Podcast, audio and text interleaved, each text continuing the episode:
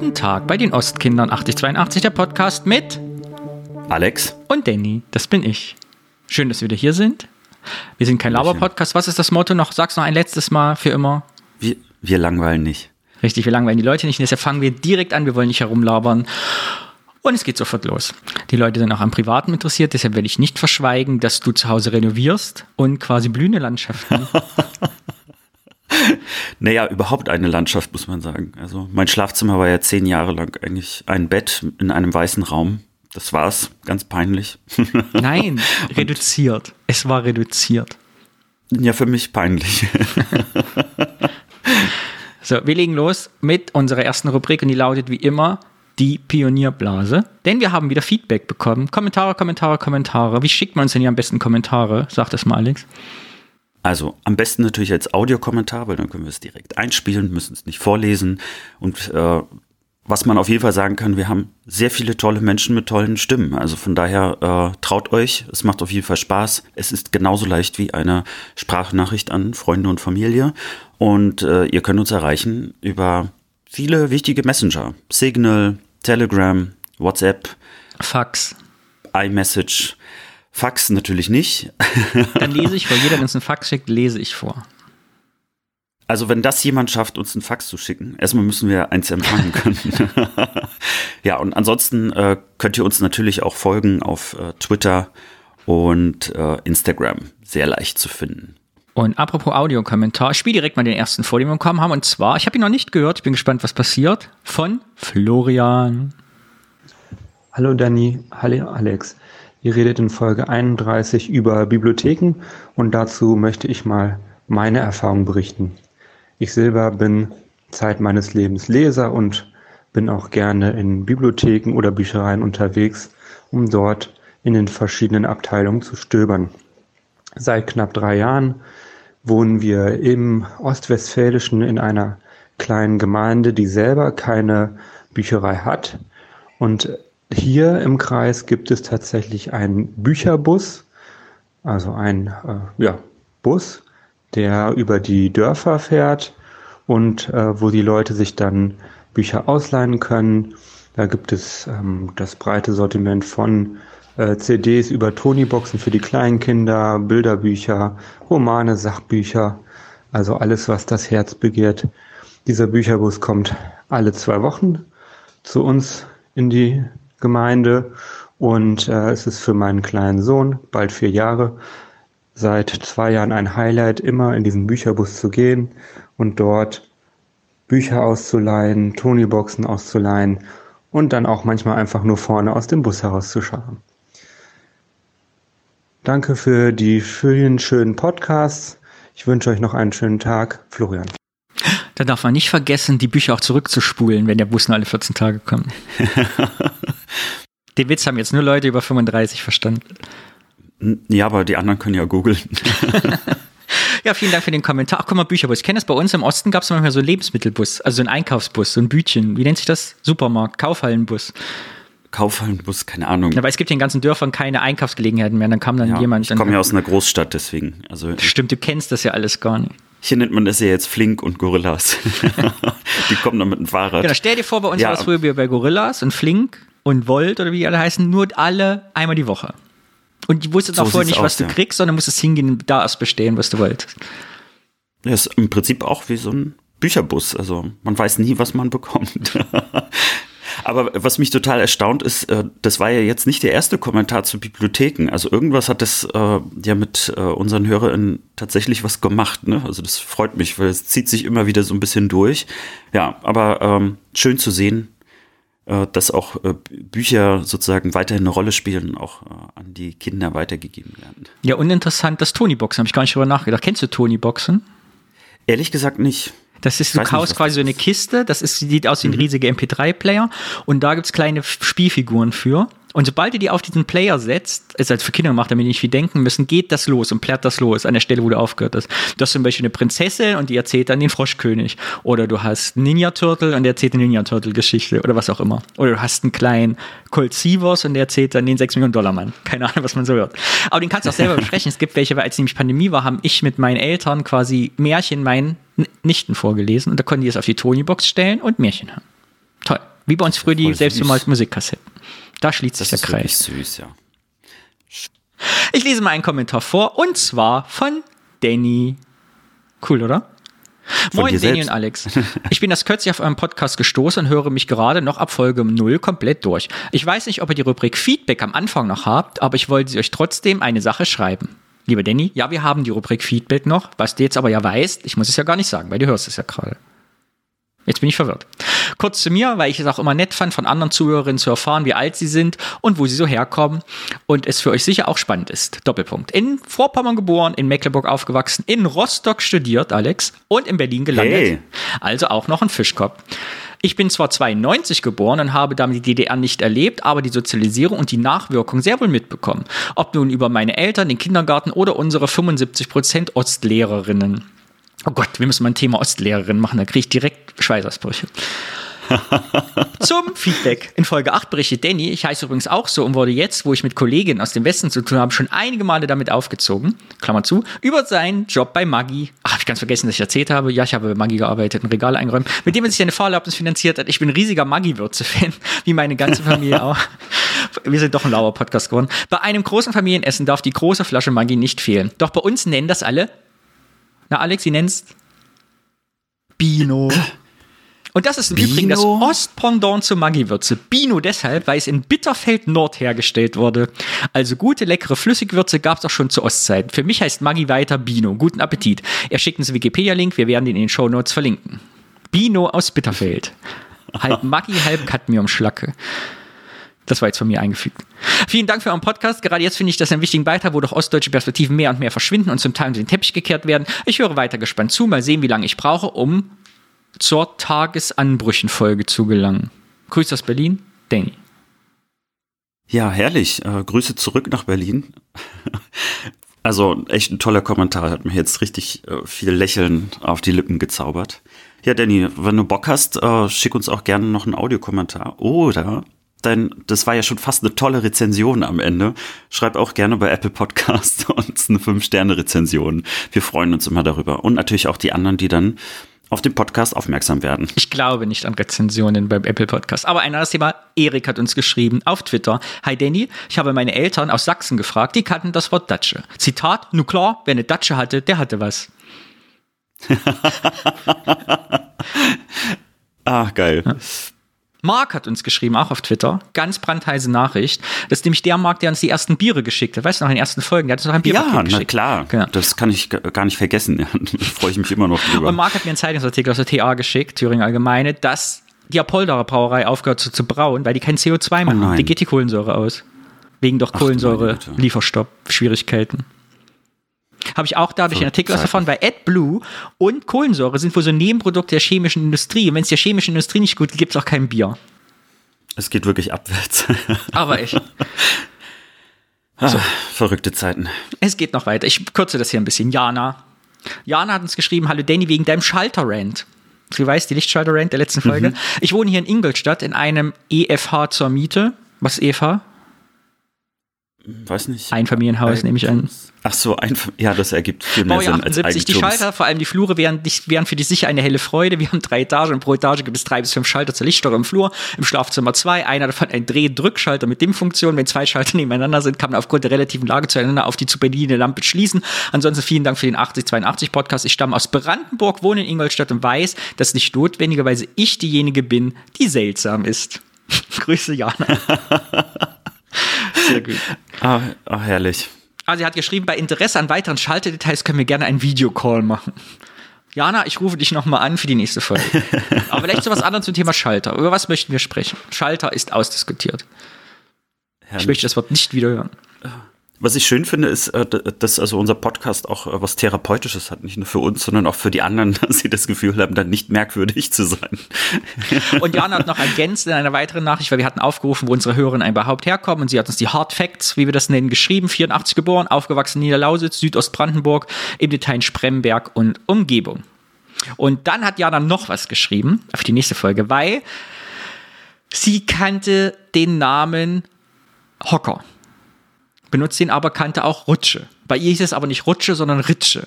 Und eine Hocker-Ritsche ist, sie hat uns einen Link geschickt von dem Bäumenhocker von Ikea. Dieser kleine Tritthocker wäre für sie eine Rutsche. auch kommt die nicht schon. Keine Ahnung. Keine Ahnung. Ja, das nächste verschiebe, anderen Kommentare verschieben wir auf nächste Folge, aber wir hören noch einen Audiokommentar von der Caro. Was hältst du davon? So Hast du ihn schon gehört? Gut. Ich habe ihn natürlich schon gehört, ähm, aber äh, das ist schon wieder länger her. Von daher freue ich mich jetzt nochmal. Ich habe ihn noch nicht gehört, er ist drei Minuten lang. Äh, wenn wir Pause machen wollen und was dazu sagen zwischendrin, heb einfach die Hand. Hallo Alex, hallo Danny. Ähm, ich bin Caro und ich höre jetzt schon eine ganze Weile euren Podcast. Wollte euch auch schon länger mal ähm, eine Sprachnachricht schicken und habe es aber irgendwie immer wieder vergessen. Und ja, jetzt raff ich mich mal auf und wollte euch Danke sagen, weil ähm, ich euren Podcast unheimlich gerne höre und er mir schon viele Stunden versüßt hat und ähm, mich ähm, immer wieder in meine Kindheit zurückführt und mich an ganz viele Dinge denken lässt, die ähm, irgendwie schon richtig weit vergraben waren. Also zum Beispiel, wie sehr ich Alphonse Zitterbacke geliebt habe. Ich habe da so ein Hörspiel gehabt. Das habe ich unheimlich gerne gehört. Und ähm, zum Thema Telefonieren, dass wir früher gar kein Telefon hatten und immer zur Telefonzelle gegangen sind, um die Oma anzurufen. Und als wir dann irgendwann doch ein Telefon hatten, dass wir dann so, so ein Wählscheibentelefon hatten und wie sich das dann auch angehört hat und wie lange es eigentlich gedauert hat. Da kann ich nur eins dazu sagen, bei uns, wo ich herkam, in Köfers hat es nie lange gedauert, eine Telefonnummer einzugeben, weil die hatten ja alle nur vier Stellen. nur zwei, drei, eins, neun. Und jetzt habe ich gerade ähm, zum Thema Schule die Folge gehört und da habe ich da an meine Plattenbaugrundschule gedacht und die Zeit, die ich dort hatte. Und ich lerne auch ganz viel bei euch.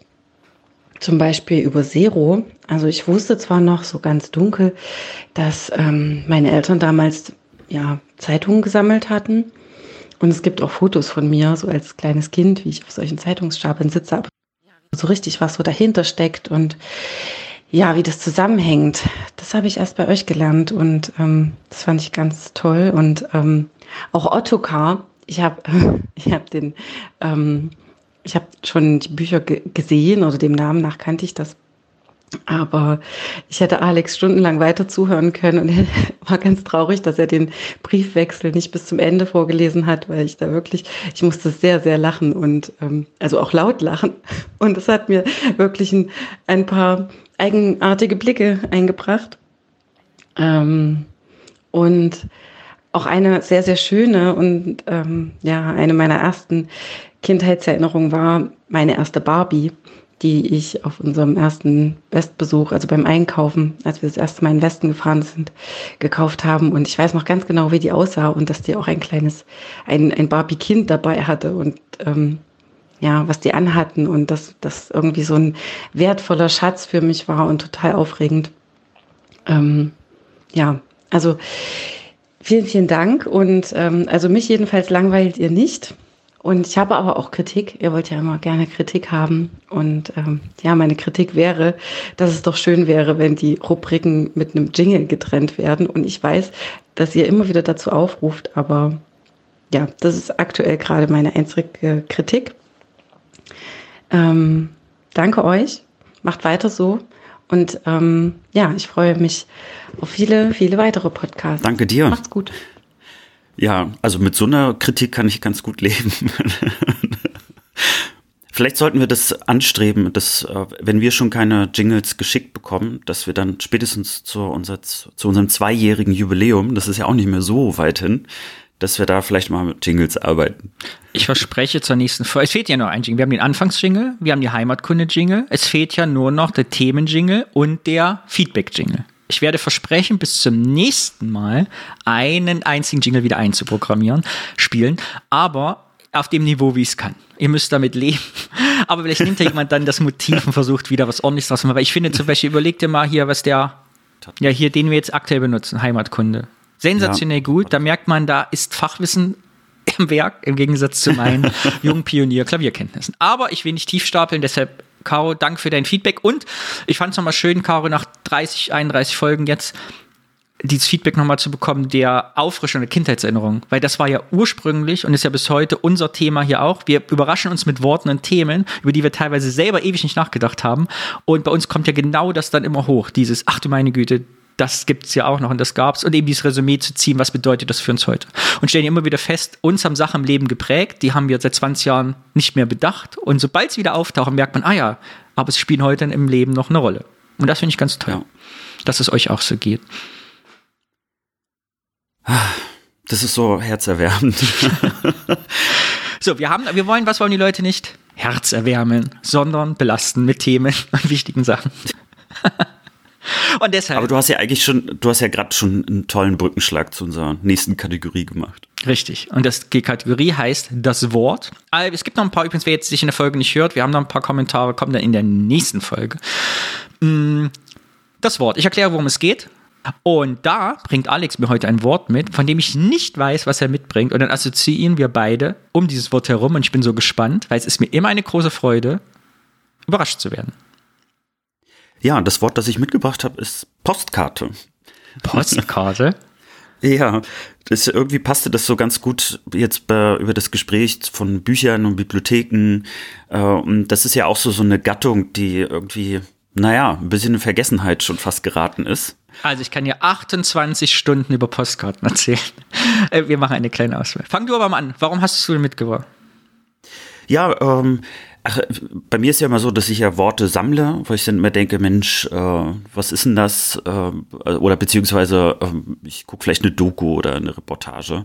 Äh, von daher hatte ich jetzt bei der Postkarte gar nicht so explizit äh, den Gedanken, aber wenn man so einen Urlaub fährt, äh, mache ich mir häufiger jetzt schon Gedanken, schicke ich eigentlich noch eine Postkarte zum Beispiel an meine Oma oder nicht und wem schicke ich eine Postkarte?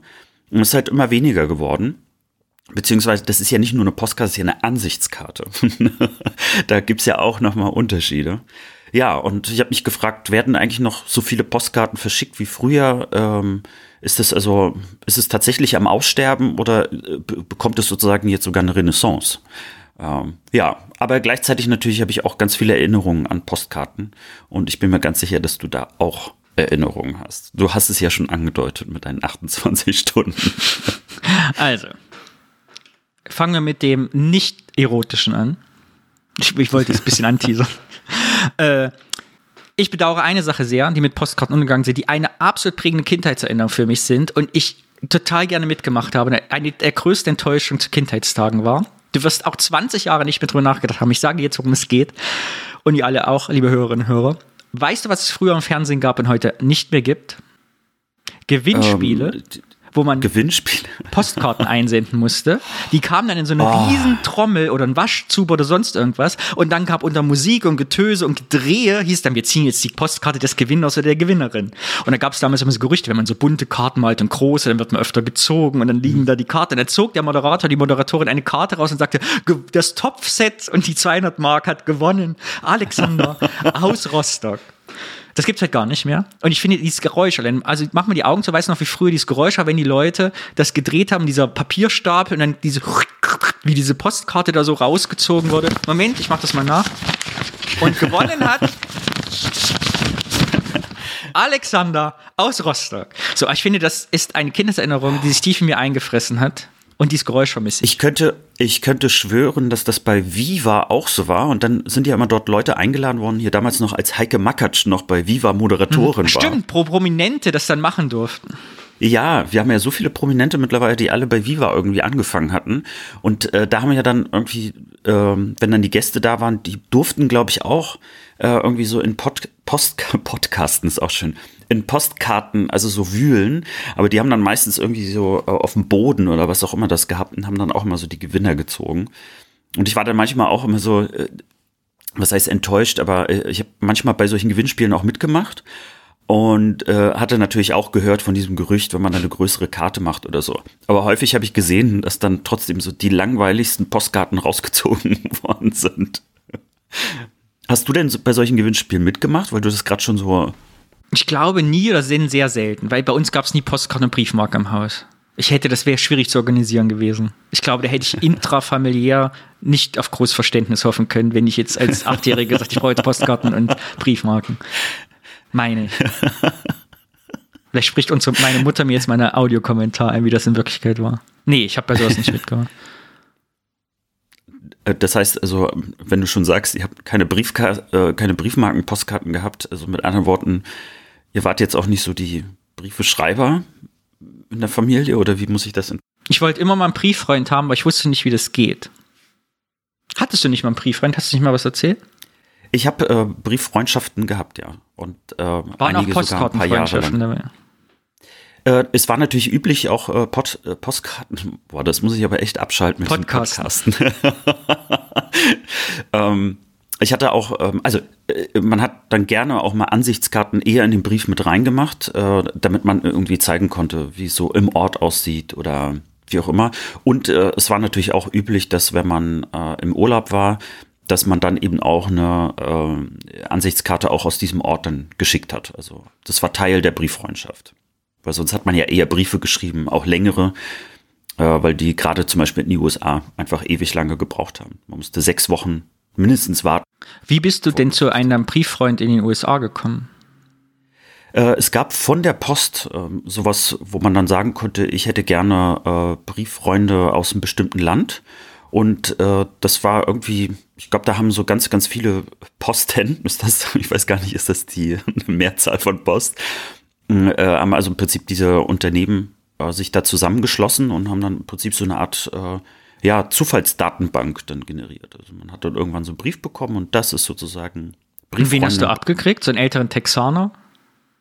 Nee, äh, das waren schon, äh, also da ging es vor allen Dingen um Jugendliche. Also das war auch also eine Art, also eine Form von Jugendaustausch und äh, ich hatte dort ähm, eine Brieffreundin, die kam aus Virginia und ein Brieffreund aus Florida.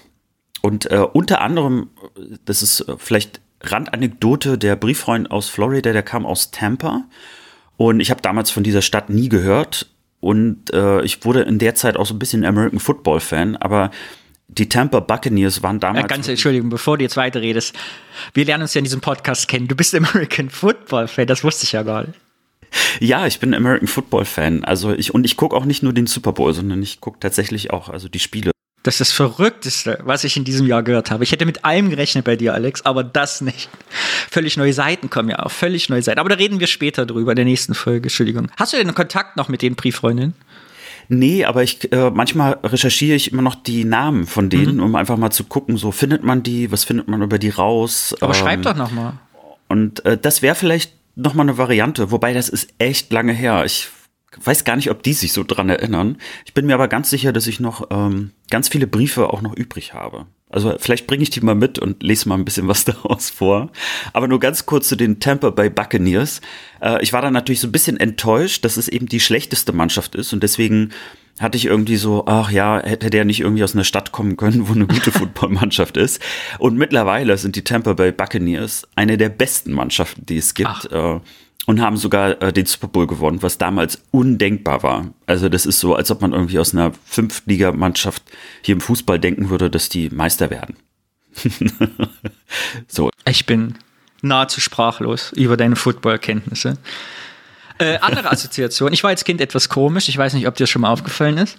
Und ich habe mich als Kind immer gefragt, weil jetzt kommt nicht äh, unsere Ostsozialisation. Was haben wir nach der Wende haufenweise gekriegt? auf einmal, was es vorher nie gab. Werbung im Werbung. Briefkasten. Werbung, Werbung, Werbung. Senden Sie diese Postkarte zurück. Jetzt hier bestellen Sie jetzt mit dieser Postkarte Ihren Otto-Katalog. Wenn Sie diese Postkarte zurückschicken, kriegen Sie einen Quellekatalog. Schicken Sie das zurück und kriegen Sie ein Telefon 3000. So. Und ich habe mich früher immer gefragt, wenn es wieder diese Briefe kam mit, wenn Sie diese Postkarte zurückschicken, bekommen Sie einen neuen Otto-Katalog. Da stand ja mal drauf, Porto zahlt Empfänger. Mhm. War für mich ganz, also habe ich mich mal als Kind so gefühlt mit, oh, das, die müssen ja unfassbar reich sein, wenn die das alles kaufen. und gleichzeitig habe ich mich als Kind immer gefragt, wie unterscheiden die Post denn welches, also wie machen die das, dass wenn ich nicht eine Postkarte schreiben kann mit Porto zahlt Empfänger, dann klappt das auch. Das war mir als Kind immer rätselhaft, wie das so logistisch funktioniert. Und so habe ich dann, bis ich 14 war, meine Zeit verbracht mit diesem Gedanken. Ich habe nie verstanden, wenn das stand irgendwie frei machen also für Porto freimachen oder so. Ich habe dachte immer, das, da ist da ist doch ein da ist doch ein leeres Kästchen. Also warum soll ich es denn noch? Also wovon soll ich jetzt befreien? Ich habe dieses Wort eigentlich nie verstanden. Wer hat dir diese Frage beantworten können? Äh, gar nicht. Äh, ehrlich gesagt, ich habe es bis heute nicht so richtig verstanden. Ich, also ich habe mir das dann irgendwann, ich habe mir das irgendwann so erschlossen, äh, dass das irgendwie heißt so nach Motto, also das ist dann ich krieg einen Lachanfall. Seit also, 40 Jahren läuft der Alex lieber über diese Frage, man statt mal einen Erwachsenen zu fragen, wie die antwortet. Ich hätte es auch mal googeln können. ja. Ja, ansonsten, aber du hast dann wahrscheinlich auch keine Postkarten gesammelt, oder? Es gab, und jetzt kommt die dritte Assoziation, bevor wir zur Erotik kommen, äh, ein Sammelalbum von, aber schon alt, mit Postkarten drin, die, glaube ich, auf meinem Opa lag. Und das habe ich ab und zu mal durchgeblättert mit so, ne, so schwarzes Papier, mit so, wie so Briefmarken gesammelt, oh ja. aber da waren immer so Postkarten drin aus aller Welt. Und ich habe mich aber nie so richtig für die Vorderseiten interessiert, sondern eigentlich viel lieber, äh, was hinten drauf stand, weil mich als Kind Geschichte total fasziniert hat und ich immer ganz toll fand, wenn da was drauf stand, was ich 1956 und ich wusste, oh, das ist aber echt lange her und die Person ist vielleicht schon tot. Das hat mich immer mehr interessiert als die bunten Bildchen. Aber ich durfte die Postkarten in der Regel nicht umdrehen, weil die waren ja so halb eingesteckt und als Kind ist man ein bisschen grobmotorisch und die Erwachsenen haben alle Angst, dass man was kaputt macht. Na, da komme ich Gott sei Dank aus so einer Familie, die hätte sich diese Mühe nicht gemacht, aber Postkarten sind auch bei uns gesammelt worden, aber die waren immer in so einer Sammelbox. Und das waren dann wirklich dann irgendwann Hunderte. Ähm, auch äh, meine äh, Großeltern hatten die auch gerne und haben auch wirklich das gesammelt. Also die mochten es auch einfach, diese Bilder aus der ganzen Welt zu bekommen. Und warum hast du aus der ganzen Welt Bilder bekommen und nicht nur aus Prero? Ich hätte gar keine Verwandten, Bekannten gehabt auf der ganzen Welt. Ähm, nee, das war also äh, zum Beispiel meine Großeltern äh, aus der Sowjetunion, also beziehungsweise Ukraine, die äh, sind damals sehr viel rumgereist. Natürlich so innerhalb der, äh, der Grenzen, also des Warschauer Pakts, äh, wobei sie eben auch drei Jahre in Algerien gelebt haben. Da haben sie natürlich dann auch ähm, einiges auch aus dieser Gegend geschickt und ja. Cool. So hat sich das irgendwie gesammelt. Manche hatten ja ähm, Seefahrer äh, irgendwie zum Beispiel als äh, Elternteile, da ist, hat man natürlich auch mal ein bisschen was bekommen. Ja. Aber da fällt mir was ein. Ich, also, das ist nicht vorbereitet, aber ich erinnere mich gerade, ich habe zwei Postkarten mal von meiner Oma bekommen, mhm. also die ich ihr mal geschickt habe. Und jetzt, wo du sagst mit den Texten, und ich hatte das mal bei Facebook hochgeladen, das heißt, ich finde das ganz schnell und ich lese das mal vor, dann es wird die hast du also als Kind deiner Oma geschenkt? Die habe ich als Kind meiner Oma geschenkt. So, warte mal. Da du nicht so, so viel bei Facebook teilst, kann es nicht so lange dauern. So ist es. Äh, und ich habe es auch schon gefunden. Das ging jetzt wirklich schnell. Gut, das ist, da soll einer sagen, Facebook ist unübersichtlich. Also, ich habe es 2014 äh, zu Weihnachten hochgeladen. Also man sieht, da war ich anscheinend also bei meiner Oma oder sie hat das mitgebracht. Ich erinnere mich auch, es gab also grandiose äh, Reaktionen darauf. Also diese Postkarte, ich weiß gar nicht, was auf der Postkarte drauf ist, außer ah Westminster, Westminster Bridge. Okay, da war ich also in oh, ja London. Gut.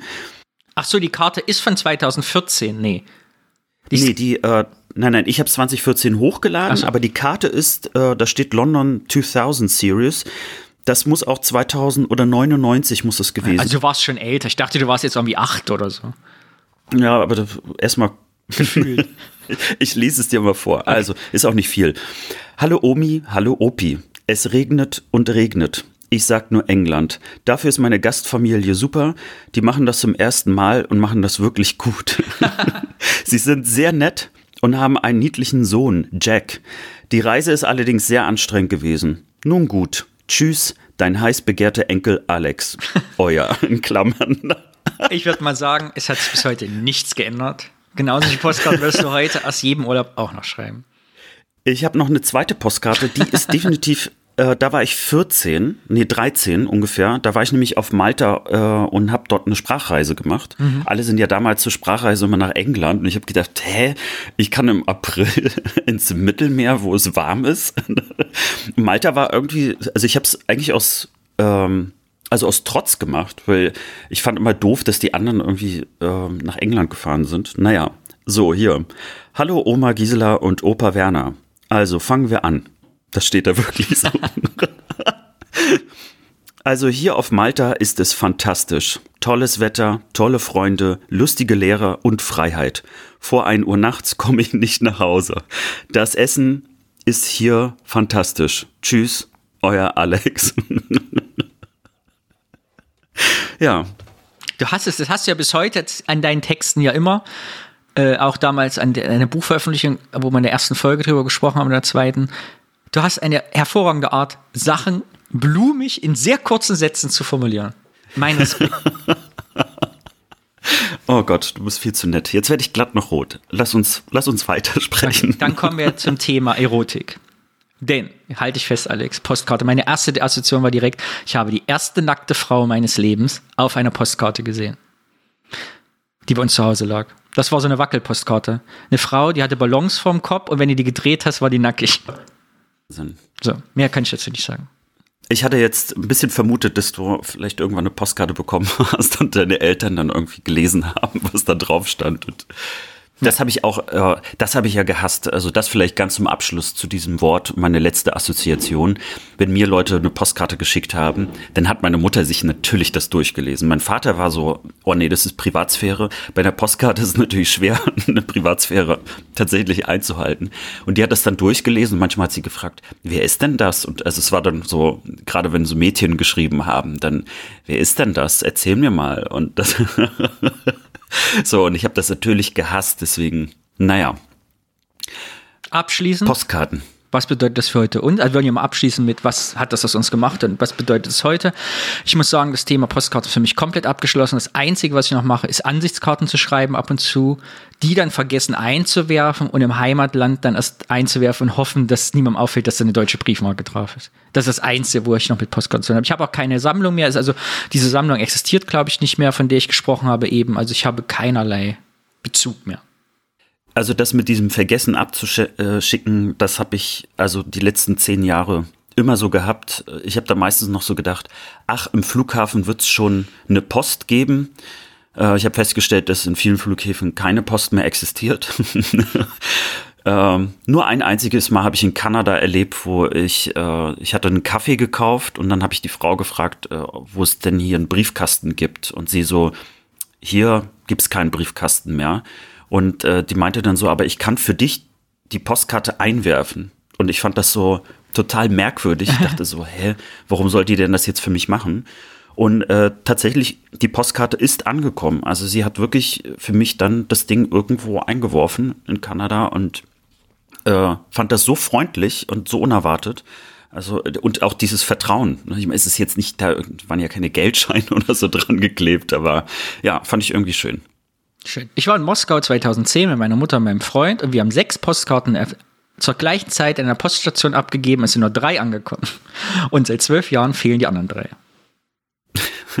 ich glaube, die kommen auch nicht mehr an. Na, wer weiß. Wobei wer das ja, das ist ja, ähm, also genau, aber du hast ja noch die Frage gestellt, was macht das heute? Also ich glaube, dass trotzdem eine Ansichtskarte, eine Ansichtskarte äh, immer noch Freude auslösen kann bei den Leuten, weil es so selten ist, dass noch im Briefkasten etwas Persönliches reinkommt. Ähm, also selbst Geburtstagskarten werden ja äh, so gut wie gar nicht mehr wirklich verschickt. Also manchmal wird dann nur noch irgendwie so eine Karte gekauft, um dann irgendwie bei so Freunden bei einer Geburtstagsparty irgendwie sowas zu übergeben. Ne? Aber dieses, diese Freude im Briefkasten, was Persönliches zu bekommen und nicht irgendwie was amtlich ist, das ist ja immer weniger geworden. Ich glaube, deswegen also kann ich mir gut sogar vorstellen, dass es dann eine Renaissance gibt. Und ich könnte mir sogar gut vorstellen, dass gerade die die Leute, die äh, in einer digitalen Zeit aufgewachsen sind, dass die sogar, äh, ich sage jetzt mal, daraus vielleicht sogar einen kleinen Trend wieder machen werden.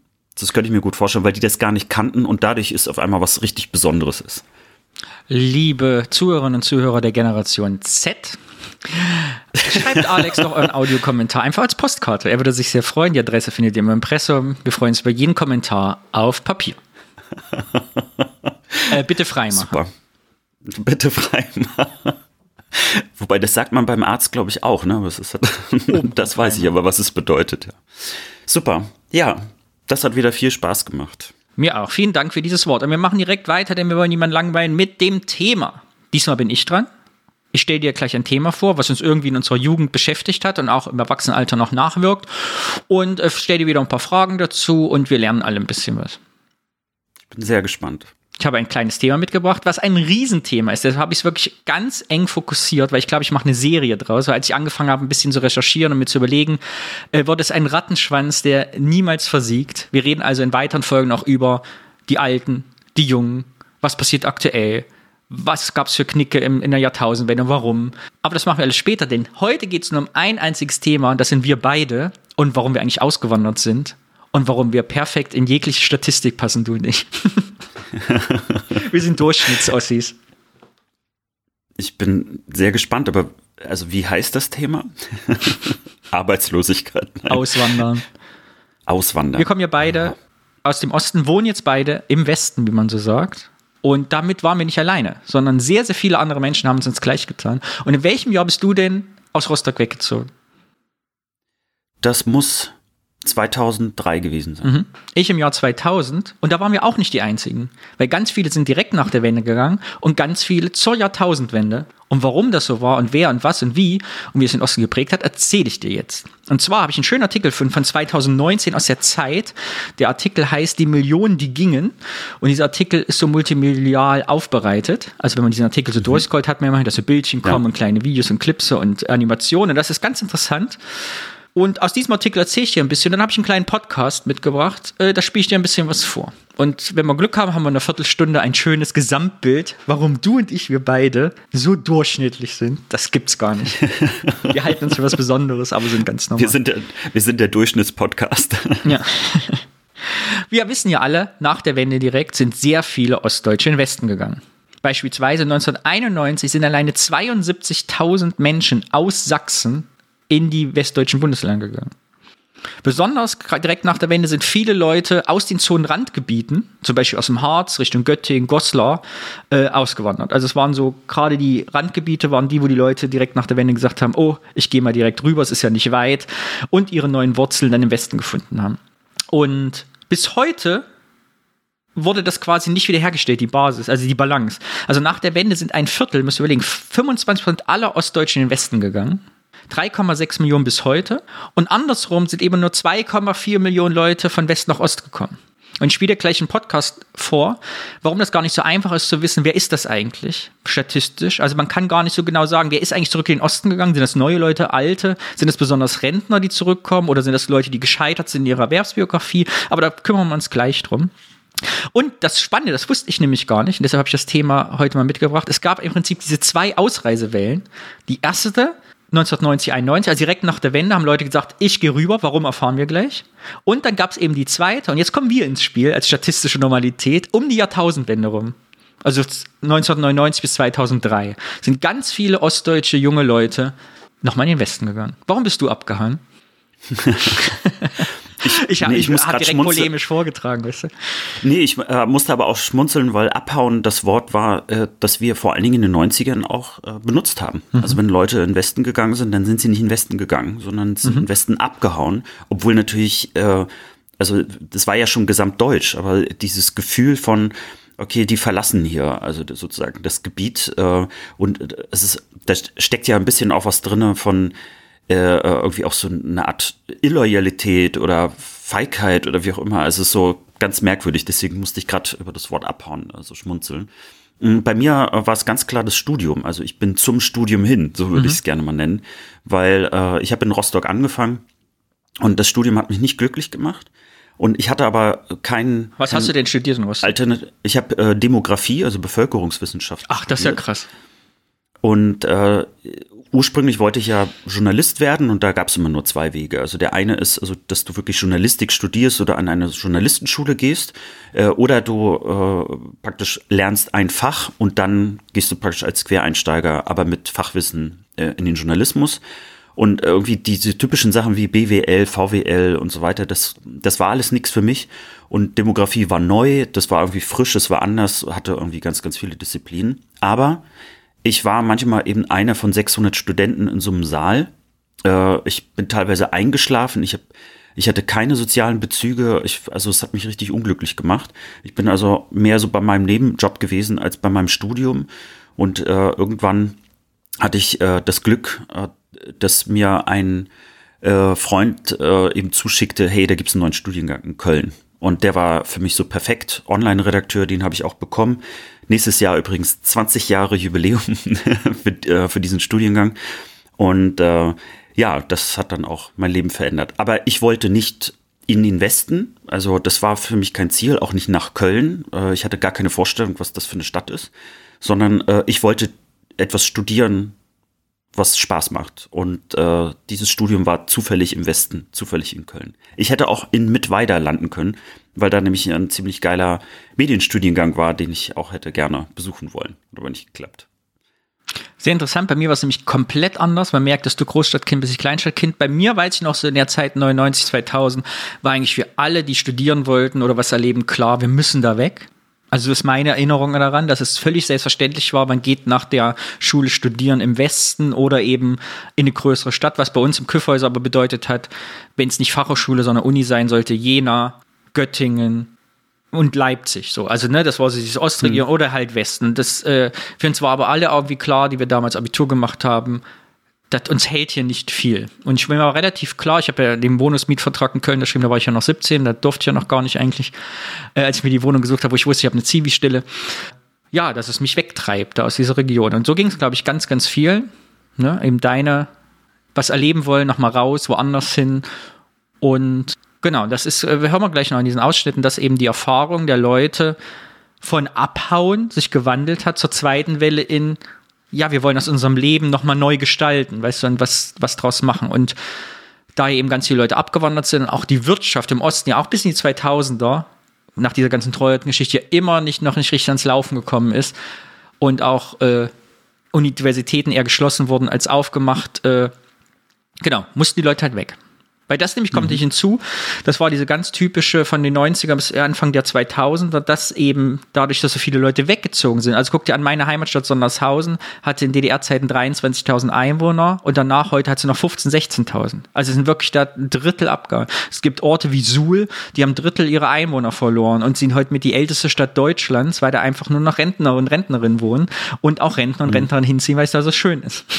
Aber was natürlich bedeutet, wenn über Jahrzehnt oder Jahrzehnte Leute wegziehen, ziehen, fallen ja eben einerseits Steuern weg, das heißt Leute, die einkommenskräftig in die äh, lokalen Kassen einzahlen, aber auch Infrastruktur, Kulturangebote, Schulen für junge Leute, öffentlicher Personennahverkehr, Theater, Krankenhäuser, Spielstätten, Sportstätten, das fällt halt alles weg und macht natürlich und hat es auch im Osten halt, kann man zeigen, über die Zeit neun, also 90 bis in die 2000er, es halt immer unattraktiver gemacht. Es gab zwar blühende Landschaften, die Straßen waren nein, alles schön, aber die Innenstädte, kennst du vielleicht auch aus ostdeutschen Kleinstädten, wurden halt immer Lehrer. Mhm. Genau. Ganz von diesem Wegzug haben von diesem Wegzug haben vor allem mittelgroße Weststädte profitiert. Also Hamburg hat am allermeisten Ossis aufgenommen nach der Wende, äh, die dort gelebt haben und eingemeindet wurden. Aber genau eben am meisten hat es die Leute in diese mittelgroßen westdeutschen Städte getrieben. Und das ist ein ganz interessanter Fakt auch zum Thema Durchschnittsbürger. Äh, Genau, mein Thema ist, glaube ich, Durchschnittsbürger, so nenne ich das. So, das Thema heißt jetzt so. Äh, wenn ich ihm hier Leute frage aus dem Osten, sind es eben meistens wirklich auch hier im Rheinland, hat es die Leute in diese 50.000 bis 250.000 Einwohnerstädte verschlagen. Genau. Und wenn halt noch eine andere Biografie hat, so wie jetzt ich zum Beispiel, dann hat sie natürlich eher in die Großstädte gezogen. Genau. Und natürlich, was dann gleichzeitig passiert ist, wenn die Leute viel wegziehen, 25 Prozent, sinkt natürlich auch die Geburtenrate direkt. Also während der Ostdeutsche eigentlich viel mehr Kinder gekriegt hat als Westdeutsche, ist das eben auch in, dieser, in diesen zehn Jahren, 90 äh, bis 2000, einfach auch zusammengefallen. Aber ich will gar nicht so viel erzählen. Ich habe auch überlegt, was kann man viel recherchieren und nochmal äh, und das aufklamüsern. Und bin auf den Podcast gestoßen, weil wir zahlen ja alles Steuern. Und was gibt's Schöneres, als von Steuergeld zu äh, profitieren? und deshalb habe ich einen schönen Podcast gefunden. Der ist auch von Mai diesen Jahres, also ganz frisch, vom Bundesinstitut für Bevölkerungsforschung. Und ich musste eben so lachen, weil Katja Pattwald, die Moderatorin, hat sich unterhalten mit einem Demografen. Und sie wusste gar nicht, dass du Demografie studiert hast. Ja. Es hättest also du sein können, der jetzt in diesem Interview stattfindet. Und zwar ist das Matthias Rosenbaum Feldbrügge. Und der erzählt eben mit der Frau Pattwald ein bisschen über Demografie im Osten. Und wir werden jetzt zwei Sachen lernen. Erstens, warum das so schwierig ist, überhaupt zu erforschen. Dass es da echt Probleme gibt zu wissen, wer ist eigentlich weggezogen, wer ist zurückgezogen, wie alt, warum und weswegen und die Gründe.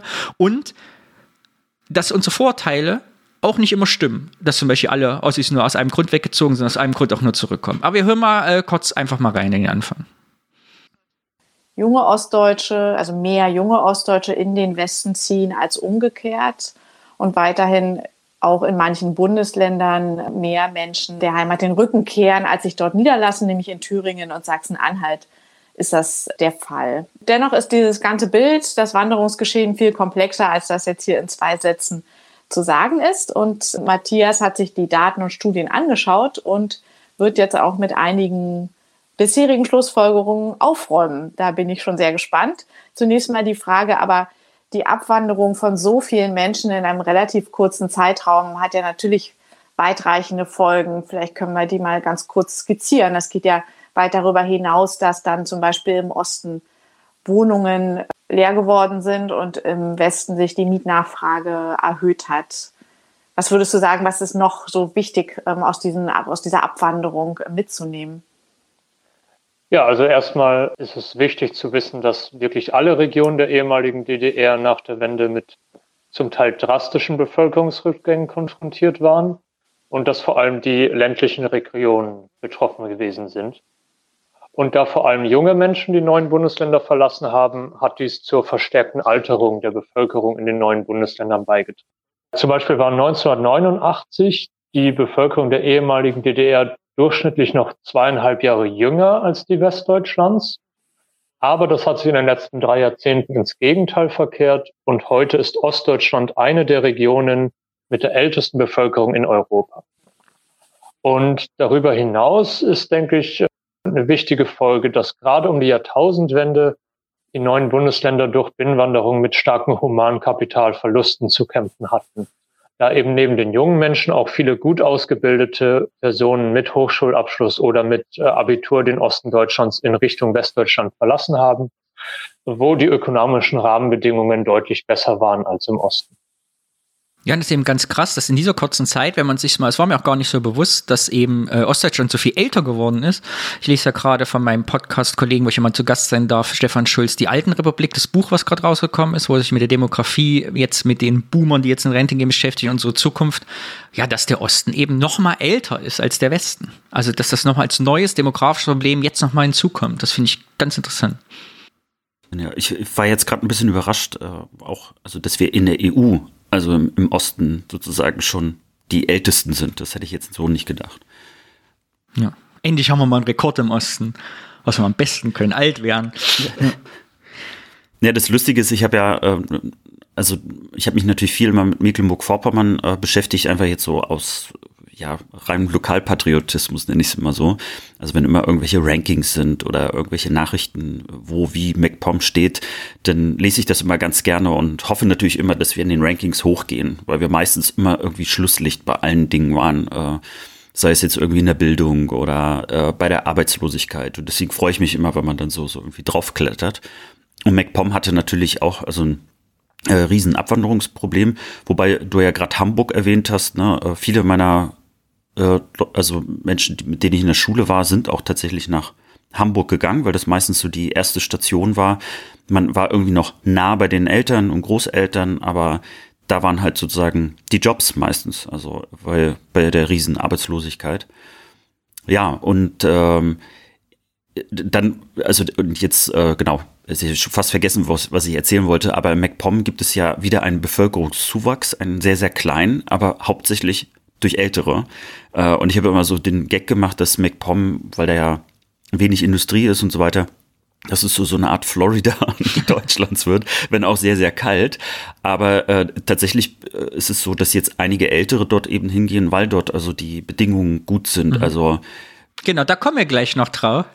Weil auch da sind deine Erfahrungen wieder total im Durchschnitt. Wir sind total Normalbürger. Aber wir reden erstmal weiter. Das fand ich ganz spannend, weil sie erzählen mal, dass es gar nicht so einfach ist. Das ist jetzt ein Thema für dich als alter Demograf, wusste ich ja vorher nicht. Sonst hätte ich das noch genauer aufgabe. Dass es gar nicht so richtig konkrete Zahlen gibt und warum. Auch ganz spannend. Matthias, du bist ja in der historischen Demografie bewandert. Deswegen ist vielleicht die folgende Frage für dich als Historiker jetzt nicht so überraschend. Oder hoffentlich hast du darauf dann deswegen eine sehr gute Antwort. Und zwar, wieso ist es dann eigentlich so, dass die Nachwendegeschichte noch gar nicht auserzählt ist, noch nicht zu Ende erforscht, also dass sich da heute noch etwas entdecken lässt über diese Zeit? Also ich finde gerade die Periode um den Fall der Mauer und der, um, den, um die Wiedervereinigung herum extrem spannend. In den Jahren 1989 und 1990 zogen schätzungsweise zusammen etwa 800.000 Personen von Ost nach Westdeutschland. Aber über diese Person und ihre persönlichen Merkmale ist eigentlich aufgrund der damaligen chaotischen Umstände nur relativ wenig bekannt. Und das liegt zum Beispiel auch daran, dass die administrativen Daten für Deutschland für die Wanderungen erst ab 1991 vorliegen und Informationen zu Geschlecht und Alter beinhalten. Ganz kurze Pause, weil ich finde das ganz bemerkenswert, das fand ich ganz spannend beim Hören, dass eben diese Chaoszeit, wie er sagt, chaotische Umstände, eben auch die Statistik und die Bürokratie betroffen haben. Also dass das nicht nur die Wahrnehmung war, wir stürmen jetzt über den Grenzpfosten der Mauer und rennen die äh, NVA um, da auf diesen Berlin-Bildern, sondern dass es eben sich in den gesamten zwei Systemen halt völlig wiedergespiegelt hat. Also ich finde das auch äh, also bemerkenswert und vor allen Dingen, es gibt ja immer das Klischee, dass die Deutschen ja immer sehr, sehr genau sind bei allem, vor allen Dingen so in so bürokratischen Geschichten und dass wir da auf einmal so eine zweijährige Lücke haben, bei der wir eigentlich nicht wirklich wissen, wie viele Leute und was für Leute. Ja. Ich mach mal weiter. Fast anarchische Züge. Hinaus auch spannend finde, ist das Schicksal der Ost-West-Migranten, vor allem in den Anfangsjahren nach der Wende das noch nicht ausreichend erforscht worden ist. Also zum Beispiel die Frage, welche Migranten sich jetzt gut in der westdeutschen Gesellschaft und auf dem westdeutschen Arbeitsmarkt integrieren konnten. Und ganz besonders spannend ist auch die Frage nach den Motiven von Rückwanderern nach Ostdeutschland. Also handelt es sich dabei um Personen, die sich im Westen Deutschlands nicht willkommen gefühlt haben oder war die Rückkehr von Anfang an geplant? Mhm. Also Rückwanderung ist eine ganz besonders spannende. Wir kommen gleich noch zum Thema Rückwanderung. Erzählt ich am Ende noch, was da die Schwierigkeiten sind. Aber wir reden mal über die erste Aufbruchswelle, wo die Leute abgehauen sind. Was meinst du, was war eigentlich der Grund für die Leute, so 1990 bis 95, 96 überhaupt in den Westen zu gehen? Über unsere Motive haben wir ja schon gesprochen. Was hat die Generation von uns gemacht? Na gut, also für mich gibt's da so zwei Dinge, die naheliegend sein könnten. Das eine, äh, natürlich die, also schiere Arbeitslosigkeit, die da war, also dass es wirklich eine Perspektivlosigkeit für viele Leute gab und die im Grunde genommen dorthin gezogen sind, wo Arbeit ist. Mhm. Und das zweite, äh, dass es natürlich auch äh, vor allen Dingen, glaube ich, jüngere Leute gab, die gesagt haben, ich, äh, äh ich möchte praktisch also in den goldenen Westen und äh, sozusagen ein neue, neues Leben aufbauen, also von dem sie sich vielleicht vorher gar nicht hätten erträumen können, dass diese, diese Art von Leben auch möglich ist. Und äh, damit sind das so, ja, ich sag mal so, Lebensabenteurer. ja, genau, das beschreiben sie auch, genau das ist es. Und was ich aber noch mal interessant fand, müssen wir jetzt nicht vorspielen, da habe ich im Zeitartikel auch gelesen, welche Ausmaße das hat, das war mir nicht bewusst. Und zwar haben in dieser Zeit 80 Prozent aller ostdeutschen Arbeitnehmer den Job verloren, kurzzeitig oder dauerhaft. Also 80 Prozent der Leute stand ein Job, Ausbildungs-, Berufswechsel an. Und das fand ich eine echt extrem hohe Zahl, was natürlich bedeutet, wir haben ja oft im Podcast darüber gesprochen, was hat ABM mit den Leuten gemacht, was hat äh, der Ideologie Arbeitsplatzverlust gebracht und die erzählen das im Podcast nämlich auch. Viele Leute war ja auch das, was sie in der Schule gelernt haben, auf einmal nichts mehr wert. Also das ganze System stürzte um. Und daneben zu sagen, ich breche komplett ab und versuche mein Glück als Glücksritter quasi oder Ritterin. Mhm. Ja, waren dann ganz typische Motive. Also 80 Prozent, das hängt mir jetzt echt auch nach. Also das ist in der Dimension noch viel, viel größer. Also, also genau, wir haben es ja häufig thematisiert und man kannte so Arbeitslosenzahlen, mhm. 20, 30 Prozent, aber 80 Prozent eben bedeutet, dass fast alle in irgendeiner Form davon betroffen waren. Ja, ich kenne das, das sowohl von meinem Vater, meine Mutter haben wir schon mal erzählt, haben ja hm. beide ihren hm. Job weitergeführt. Mein Vater war weiter Lehrer, meine Mutter äh, hat in einer Behindertenwerkstatt gearbeitet. Aber ich weiß noch, für beide war auch dieser Moment, wo die beide nicht wussten, geht's jetzt weiter? Macht die Schule zu? Übernimmt damals, ich glaube, die Caritas oder die, die, diese, diese Werkstätten übernommen. Ja, und das auch bei uns auf mir, obwohl es halt gut ausgegangen ist, das halt, glaube ich, bei mindestens 80 Prozent aller Ostdeutschen das Thema war. Für sie und ihre Kinder. Mhm. Das fand ich ganz bemerkenswert. Wow. Wir kommen jetzt kurz zur zweiten Welle in den Jahr 2000er, wo wir wieder Durchschnittsbürger sind. Und dann kann man aber, wenn man die gesamte Ost-West-Wanderung sich anschaut, sehen, dass gerade im Jahr 2001 es nochmal zu einem Anstieg kam. Was war denn da 2001 los? Der, dieser Anstieg der Ost-West-Wanderung um die Jahrtausendwende lässt sich zum Teil auf jeden Fall dadurch erklären, dass viele Ostdeutsche ihre Entscheidung zur Wanderung nach Westdeutschland ungefähr zur Mitte der 1990er noch aufgeschoben hatten, weil sie von einer wirtschaftlichen Erholung der neuen Bundesländer ausgegangen waren. Aber als sich dann Ende der 1990er abzeichnet, dass, die ostdeutsche Wirtschaft sich nicht ausreichend erholen würde oder noch nicht erholt hat, entschieden sich eben viele Ostdeutsche letztendlich doch zur Migration nach Westdeutschland. Und in dieser zweiten Welle zog es vor allem gut ausgebildete Menschen mit hohem Bildungsabschluss von Ost nach Westdeutschland, was den Humankapitalverlust und das ist krass, weil es genau das widerspiegelt, was du ja gerade formuliert hast und ich, dass halt die Leute mit Abi, die jetzt sagen, die wollen was Besseres haben, mit einem hohen Bildungsgrad, dann eben in der zweiten Welle auch noch den Osten verlassen haben. Nicht nur die Leute, die auf der mhm. Suche nach Arbeit waren, in dem Job, wo sie schon waren. Und ich würde sogar, weil ich hab, äh, musste da, als er sagte, an meinen Bruder denken, der ja ganz lange Zeitarbeiter war. Ich würde ja so fast sogar noch die These da einfügen für mich, also nicht evidenzbasiert, sondern gefühlt, mhm. dass eben dieser Neuaufbau in Deutschland des Niedriglohnsektors und dieser Zeitarbeitslegalisierung so mit dazu geführt haben, dass die Leute auch nochmal äh, Ostdeutschland verlassen haben. So. Dass eben, ja, diese weiß nicht, wo du heute Morgen arbeitest, hat halt nur noch die Leute da behalten, in der niedrigen Lektor, die wirklich da bleiben mussten und die anderen haben alle quasi die Beine in die Hand genommen, so wie du und ich. Übertrieben gesagt. Wobei äh, mir jetzt noch, noch ein zweiter Gedanke gekommen mhm. ist. Äh, ich bin natürlich wegen des Studiums nach Köln gegangen, hatte aber jetzt gar keine Vorstellung davon, was passiert danach. Aber äh, in meiner Erinnerung wusste ich, dass ich aber wahrscheinlich nicht in Rostock bleiben kann, äh, weil es dort nicht wirklich Jobs für Leute wie mich gibt. Weil ich wollte auf jeden Fall äh, im Medienbereich irgendwie arbeiten. Und äh, da gab es halt, ich sage jetzt mal so, ja, Ostsee-Zeitung, bisschen NDR, bisschen Radio was also nie für mich in Frage kam. Also ich wollte quasi zur schreibenden Zunft und damit war klar, also irgendwann werde ich wahrscheinlich auch äh, von da weg müssen. Also mit anderen Worten, ich wäre dann auch in dieser Welle so oder so wahrscheinlich reingekommen. So, du sagst ja, es ziehen ja viele Leute zurück. Was meinst du, was Gründe sind? Ich frage jetzt einfach ab, wir vergleichen unsere Normalbürgerschaft ja einfach mit diesem Podcast ab, den Demografen. Mm, was sind Gründe, warum Leute zurückkommen? Also äh, ich habe ein paar Artikel häufiger schon dazu gelesen, wo gerade Menschen auch in unserem Alter, also die, die eigentlich abgewandert sind in der Zeit, zurückkommen, schon aus Heimatgründen, ähm, also dass sie die Heimat vermissen und jetzt auf einmal Perspektiven auch dort bekommen, Fachkräftemangel etc. Also dass auf einmal ein Job möglich ist, zwar nicht zu den gleichen Konditionen, aber wo auf einmal man wieder näher auch an der Familie ist, ähm, an seiner eigenen Kindheit ähm, da, da nimmt man im Kauf, dass es auch ein bisschen weniger Geld ist. Und ähm, ich kann mir auch gut vorstellen, äh, dass äh, natürlich jetzt auch die Elterngeneration so alt wird, dass viele möglicherweise auch zurückkehren müssen, äh, weil sie die vielleicht äh, pflegen müssen oder also denen helfen müssen. Also dass im Prinzip auch das noch ein also Effekt sein kann.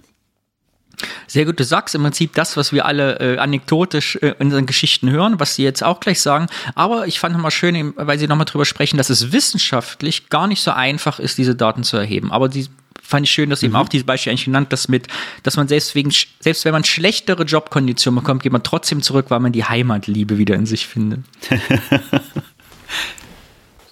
Und auffallend ist darüber hinaus, dass es deutlich mehr Männer als Frauen waren, die von Ost nach West, äh, die von West nach Ostdeutschland gezogen sind und jetzt eben auch noch ziehen.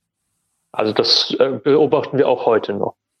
Und kann man bei den Leuten, also du hast gesagt, zur Hälfte Rückwanderer, und kann man bei dem anderen Anteil verfolgen, ob sich diese Menschen dauerhaft im Osten niederließen oder ob beispielsweise ein Unternehmen mal Personal für ein Jahr entsandt hat und dann kamen die wieder zurück und dann wurden wieder neue entsandt.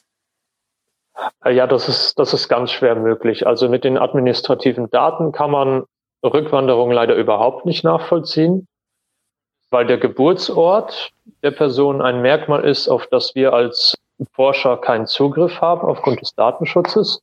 Und das erschwert die Forschung nach Rückwanderung natürlich erheblich. Das heißt, Wissenschaftler versuchen diese Lücke durch äh, eigene Stichproben und Surveys, die darauf ausgerichtet sind, Rückwanderung zu untersuchen, zu schließen.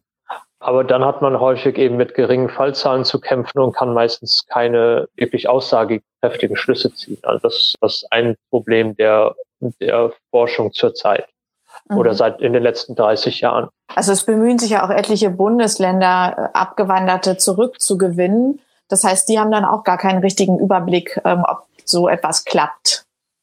Ja, letzt, letztendlich ist das so. Also da gab es den Fall, dass in 2004, glaube ich, die Bundesregierung auf eine Anfrage der Opposition gar nicht antworten konnte, wie viele Leute letztendlich zurückgewandert waren, weil man das mit den administrativen Daten nicht machen kann. Aber auf dem sozioökonomischen Panel beruhende Schätzungen gehen, wie bereits erwähnt, davon aus, dass es sich etwa bei knapp zu knapp 50 Prozent der West-Ost-Wanderer um Rückwanderer handelt. Also wirklich viele. Und dabei ist die Motivlage der Rückwanderer ganz unterschiedlich. Also es ziehen viele Rückwanderer aus, vor allem aus familiären Gründen zurück in die Heimat. Ähm, aber es gibt auch diejenigen, ja, denen es nicht wirklich gelungen ist, in Westdeutschland ein neues Leben aufzubauen und sich zu integrieren und dann aus Mangel an Alternativen zurückgekehrt sind. Studien ergeben übrigens, dass Rückwanderer durchaus bereit sind, niedrigere Löhne zu akzeptieren, solange sie einen für sie attraktiven Beruf ausüben können. Das heißt, der Arbeitsmarkt in der Zielregion ist auch von besonderer Bedeutung, um Leute zurückzulocken. Ähm, aber man kann durchaus sagen, dass diese äh, Rückkehrerinitiativen erfolgreich sein können. Also eine gute Nachricht, wenn man sich bemüht um seine ehemaligen Bürger, kann man sie auch wieder einfangen. Für äh, liebe ostdeutsche Kleinstädte, holt uns zurück. Ja gut, aber ich, ich glaube, das ist auch wirklich wichtig. Du hattest ja ganz am Anfang schon angesprochen, welche Probleme das für die Städte gegeben hat. Das war, wenn die Leute weg waren. Äh, und teilweise gab es ja auch Städte, die ja massiv gelitten haben. Also wo wirklich irgendwie die, die Hälfte der Leute auf einmal weg war. Und äh, dass, dass dort die Städte klar, also auch versuchen, die Leute wieder zurückzuholen, ähm, kann ich mir gut vorstellen, dass das ähm, zum einen erfolgversprechend ist, aber zum anderen eben auch vielleicht den Städten so eine Art zweite Chance vielleicht auch gibt. Und ich meine, der Osten hat sich ja jetzt verändert. Ich finde auch die, die, ähm, ich sage jetzt mal, die Rahmenbedingungen haben sich auch deutlich verändert ähm, im Vergleich zu dem, was wir natürlich häufig hier gerade in den 90ern angesprochen haben. Der ganze Podcast ist eine Stunde lang ungefähr, lohnt sich wirklich übrigens sehr zu hören, um mal so einen Gesamtüberblick auf wissenschaftlicher Basis mal zu kriegen. Bei uns bleibt ja die anekdotische Evidenz, uns beiden aus Zeitungsartikeln und Freundschaftsgesprächen und diesem Podcast. Und jetzt frage ich dich nämlich zum Thema äh, dieser Anekdotenhaftigkeit. Warum gibt es Frauenmangel im Osten? Das hätte ich eigentlich damals in meinem Studium mir merken müssen. ähm, ich, äh, ich weiß es nicht. Ich ja, das glaube, Klischee dass, äh, sagt Frauen ja immer, dass die jung gebildete 30-jährige, unter 30-jährige Frauen ja alle in den Westen ziehen, relativ früh, und deshalb es zu viele Männer gibt und die klugen Frauen ziehen alle weg. Und ich fand es hier, das wollte ich das Zitat kurz mal einspielen, ganz interessant, dass es eben aus demografischer Sicht doch mehrere Gründe gibt und es ist nicht das einzige ist, dass die schlauen Frauen alle wegziehen, die dummen Männer wie wir alle da bleiben. Habe ich das verstanden? Herauslesen, dass vor allem junge Menschen unter 30 den Osten verließen. Warum ist das dann so und was hat diese jungen Leute motiviert? Also das ist erstmal aus Bevölkerungsforschungssicht äh, überhaupt nicht überraschend, weil junge Leute zu jeder Zeit und eigentlich auch in jeder Kultur die mit Abstand mobilste Bevölkerungsgruppe sind. Und hier spielen dann vor allem eben Ausbildung, äh, universitäre Bildung, der Arbeitsmarkteinstieg eine entscheidende Rolle. Und äh, deshalb ziehen halt junge Erwachsene auch häufig in städtische Regionen, da sich diese durch viele Ausbildungsstätten und eine Vielzahl an, an Arbeitsplatzmöglichkeiten auszeichnen.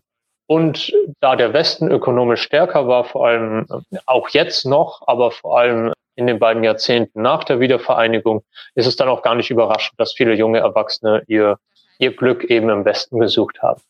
Nun unterscheiden sich allerdings ja auch junge Frauen und junge Männer durchaus in ihrer Bereitschaft zur Mobilität. Wir können heute sehen, es gibt ländliche Gegenden im Osten, in denen auch sogar das Verhältnis der Geschlechter äh, in der Wendegeneration schief ist. Es gibt viel, viel weniger Frauen als Männer und das hat natürlich auch wieder beträchtliche Folgen für die Chancen, zum Beispiel eine Familie zu gründen. Ja. Wie hängt denn diese Schieflage mit der Ost-West-Wanderung zusammen? Sind es denn vor allem junge Frauen, die damals weggegangen sind?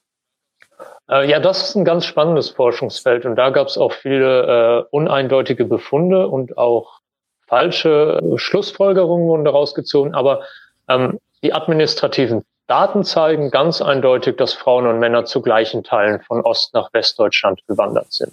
Frauen ziehen zwar im Durchschnitt äh, in etwas jüngeren Jahren um, aber Männer holen dann relativ schnell auf. Deswegen gehe ich davon aus, dass die, die ausgeprägte Ost-West-Wanderung nur zu einem, nur einen eher kleinen Teil zum Frauenmangel in ländlichen Regionen Ostdeutschlands beigetragen hat. Erfahrt ihr im Podcast. Ich will nicht alles spoilern, was das so geht. Aber spannend, ne? Ja, ich hätte jetzt aber gerne die Antwort gewusst. Wie gemein ist das dann? also die Antwort gut, ist, es gibt keine, ja die Demografen müssen forschen. Es gibt mannigfaltige Gründe, auch dass jetzt, wenn natürlich mehr Rückwanderung von Männern kommt, dann erhöht es die Anzahl der Männer im Vergeltung natürlich auch. Also wenn mehr Männer beispielsweise im Westen scheitern oder sagen, ich komme doch wieder zurück in die Heimat, weil ich äh, jemand betreuen, pflegen muss, vielleicht das Elternhaus übernehmen, wenn es vielleicht doch die Männer übernehmen, äh, dann das, den, den Häusle Bau weiterzuführen. Es hat viele Gründe. Gut, aber danke, dass du mich nicht ganz hast dumm sterben lassen. ja, es sollen ja auch, wir wollen ja das nur ankündigen, als Thema anreißen. Ich will jetzt die ganzen Podcasts aufstehen, denn die Bundesministerien müssen ja auch gehört werden. Nee, war gar kein Ministerium. Was war das? Warte, ich guck mal. Bundesinstitut für Bevölkerungsforschung. Das du sicher kanntest, Alex, als alter Demografenstudent. Nee, gar nicht, aber trotzdem gibt es äh, eine interessante Geschichte dazu. Äh, Demografie hat es ähm, lange Zeit nicht als Studiengang gegeben, äh, mhm. äh, sondern meistens nur so als kleiner Lehrgang zusätzlich zu Geografie, Soziologie und Co. Das hatte auch historische Gründe. Also man wollte in Deutschland wegen äh, der Nazi-Vergangenheit ähm, Demografie so nicht mehr nutzen, weil äh, Demografen im Grunde genommen äh, ja, also deren Wissen wurde missbraucht äh, in der Nazi-Zeit. Deswegen hatte das also sozusagen einen, einen schlechten Ruf. Und äh, in Rostock hatte man dann eben diesen Diplom-Studiengang dann aufgebaut und zusätzlich eben auch noch das Max-Planck-Institut für Demografie, äh, so dass man sich da quasi auch den Nachwuchs äh, direkt äh, mit hoch äh, ausgebildet hat. Ja. Und äh, ich habe im Prinzip davon profitiert, aber äh, ich habe auch einen Hang, glaube ich, zu so Orchideenfächern. Also ich habe ja Demografie angefangen zu studieren. Ich Weil ja du selber eine Orchidee bist. sie blüht sehr schön, ist sehr empfindlich und man muss aufpassen, wie oft man sie gießt. Oh. Jetzt könnte mein Thema ja schon zu Ende sein. Aber. Aber ich habe äh, eigentlich wäre es auch zu Ende gewesen, aber ich habe heute einen Podcast gehört, der heute rausgekommen ist, und zwar Thilo Jung, Junge Naiv, unterhält sich mit Christian Wulff, dem ehemaligen mhm. Bundespräsidenten, also Bundespräsident AD, er hat ja noch, ist quasi Amt und Würde. Und ich spiele mal eine Minute einen Ausschnitt und dann, er macht nämlich mit Zug auf, wie betrifft uns das Thema eigentlich heute? Genau, und danach stelle ich eine Frage, beziehungsweise leite das heute ein. 1991 hat Helmut Kohl gesagt, ja, Sie kennt keine Socke, Herr Wolf, Sie müssen sich aber ein bisschen bekannt machen, weil Sie sollen ja Ministerpräsident 94 werden. Wir setzen Sie mal ins Podium auf dem Bundesparteitag Frauen in Deutschland. Dann waren da neun Frauen und ich war als einziger Mann auf dem Podium. Und da habe ich schon relativ äh, gesagt, dass wir von den Frauen in der DDR auch viel lernen können an Vereinbarkeit von Beruf und Familie. Und äh, viele Naturwissenschaftlerinnen haben, Angela Merkel war eine davon, äh, Frau Schipanski eine andere, Frau Wanka, die ich aus Ostdeutschland zur Ministerin in Westdeutschland gemacht habe. Mhm. Also ich bin der einzige Ministerpräsident, der in Deutschland in, im Westen eine Frau zur Ministerin gemacht hat, die aus dem Osten kommt, die aber super war. Und ich sagte, das ist die Beste, dann nehmen wir die. Mhm. Das hat es viel zu wenig gegeben, dass Karrieren aus dem Osten im Westen fortgeführt wurden und dass Karrieren im Osten im Osten stattgefunden haben. Da sind einfach Versäumnisse, das sind Fehler und ich wünsche mir eigentlich, dass darüber auch mal Bücher geschrieben werden, äh, wo man, wo man darüber den Leuten ein bisschen die Dinge auch vors Gesicht hält. Also ich habe gelernt aus Gesprächen, aus Gesprächen mit Ostdeutschen, die sagten, mir hat mal mit 53 gesagt, äh, du bist jetzt nicht mehr gebraucht, du gehst jetzt in Vorruhestand. Ja. Und dann hat er gesagt, nein, ich gehe nicht in Vorruhestand. Und hat sich umschulen lassen zum Gewerbelehrer, wurde dann Berufsschullehrer und hat noch 12, 13 Jahre als Berufsschullehrer gearbeitet. Ähm, der war vorher irgendwie Werbedesigner oder so und die bräuchte man halt jetzt nicht mehr so in der Form mit der Ausbildung. Also da sind ganz viele Dinge gescheitert an unserer Art, alles im Detail zu regeln und das einfach überzustülpen. Statt auch mal Dinge von unten nach oben graswurzelmäßig sich entwickeln zu lassen und einfach zu begreifen, nicht nur die Ampelmännchen waren im Osten schöner, sondern es waren noch ein paar andere Dinge dort besser und die dann auch im Westen einzuführen. Das hätte der deutschen Einheit gut getan, wenn auch im Westen was verändert worden wäre, weil wenn wir ehrlich sind, für die im Osten hat sich alles verändert ohne die entsprechende Anerkennung. Ihre, deine Elterngeneration und Großelterngeneration und im Westen hat sich für viele nichts verändert. Ja. Und das äh, ist, ist ein großes Versäumnis. Das habe ich am 3. Oktober 2010 äh, angesprochen. Aber genau, Bücher, das ist, wollte ich jetzt nämlich Bücher abschließen, dass ich diesen Podcast äh, des Bundesinstituts doch mal ausklingen lasse und die Demografen, weil das, finde ich, für mich die beste Botschaft ist, des Christian Wulfs Gesprächs heute und des, des Podcasts, weil es hat sich in meinem Kopf dann zusammengefügt, ist eben bis heute wissen Westdeutsche nicht, von was wir eigentlich reden. Menschen, die in, in, Westdeutschland aufgewachsen und sozialisiert sind, letztendlich die persönlichen Folgen der Wiedervereinigung für die Bürger der ehemaligen DDR erheblich unterschätzen. Also während sich für die westdeutsche Bevölkerung im Zuge der deutschen Einheit eigentlich größtenteils wenig bis gar nichts verändert hat auf dem persönlichen Niveau und äh, manche Westdeutsche sogar stark von der Wiedervereinigung profitiert haben. Also das sieht man zum Beispiel daran, dass bis auf eine Ausnahme haben heute noch ostdeutsche Hochschulen beispielsweise keine in Ostdeutschland äh, sozialisierten Präsidenten, bis auf eine Ausnahme eben. Das heißt, Ostdeutsche sind weniger repräsentiert, auch in, äh, in Ostdeutschland, in den Führungspositionen, weil eben auch die ostdeutsche Bevölkerung auf der gesellschaftlichen, der politischen, auf der wirtschaftlichen Ebene ein, ein komplett neues Leben führen musste und beginnen musste. Und das betrifft vor allem diejenigen, die zum Zeitpunkt der Wende so etwa 20 bis 55 Jahre alt waren, also die noch äh, die arbeitende Bevölkerung und plötzlich im Zuge der deutschen Einheit ja mit gebrochenen Biografien zu kämpfen hatten, mit Arbeitslosigkeit, mit Arbeitsplatzverlust, Kurzarbeit, natürlich auch auf der Ebene, dass man all das, was man in der Schule gelernt hat, war plötzlich nicht mehr wahr. Also mit ganz vielen Veränderungen konfrontiert gewesen sind. Und, und gerade der, der größtenteils erfolgreiche Umgang der ostdeutschen Bevölkerung mit, mit diesem Bruch in, im persönlichen Lebenslauf erfordert, denke ich, aus westdeutscher Perspektive viel mehr Anerkennung und, und auch viel mehr Wertschätzung. Das sind so meine Gedanken dazu. Hey, super, danke dir. Da kommt die Musik. Das war das Resümee dieses Podcasts auch. Die haben übrigens einen Jingle. Aber ich finde, dass, dass als ich das gehört habe, fiel es mir wie Schuppen aus den Haaren, wie man sagt, aus den Augen. Dass eben, wenn man wieder in Köln jemand sagt zu mir, na, hast du rüber gemacht oder habt ihr rüber gemacht, wirklich nochmal mit dem Argument zu kommen, ey, für euch hat sich hier in die letzten 30 Jahre gar nichts geändert und vor 30 Jahren. Aber für meine Familie und uns hat sich halt alles geändert. Komplett. Ja. Und genau. Ironischerweise, ähm, die, die letzten zwei Aussagen, also von, von Wolf und äh, dem äh, Demografen, äh, bekräftigen gerade noch mal so die, die Idee, warum es auch diesen Podcast gibt. Also mhm. als wir den ja anfingen, hatten wir das so auch aus diesem, glaube ich, ja, aus diesem Bedürfnis, äh, also hört uns bitte mal zu, äh, äh, diesen Podcast zu gründen. Und ich glaube, dass es genau auch in zwei Richtungen ja funktioniert. Also alle, die uns hier zuhören, da, die teilen sich ja auch so ungefähr in zwei Gruppen auf. Ne? Also diejenigen, die eben aus Ostdeutschland sind und im Grunde genommen mit uns also fast sowas wie eine Selbstbestätigung oder überhaupt erstmal also so ein äh, wir ins Lernen kommen. Also also in welcher Komplexität wir eigentlich aufgewachsen sind, ne? Oder hier so Worte wie gebrochene Biografien, ne? Also die unsere Eltern und Großeltern dadurch auch mhm. betroffen haben. Also das zu verstehen und auch vielleicht dadurch so eine Art Selbstwirksamkeit äh, irgendwie auch zu spüren.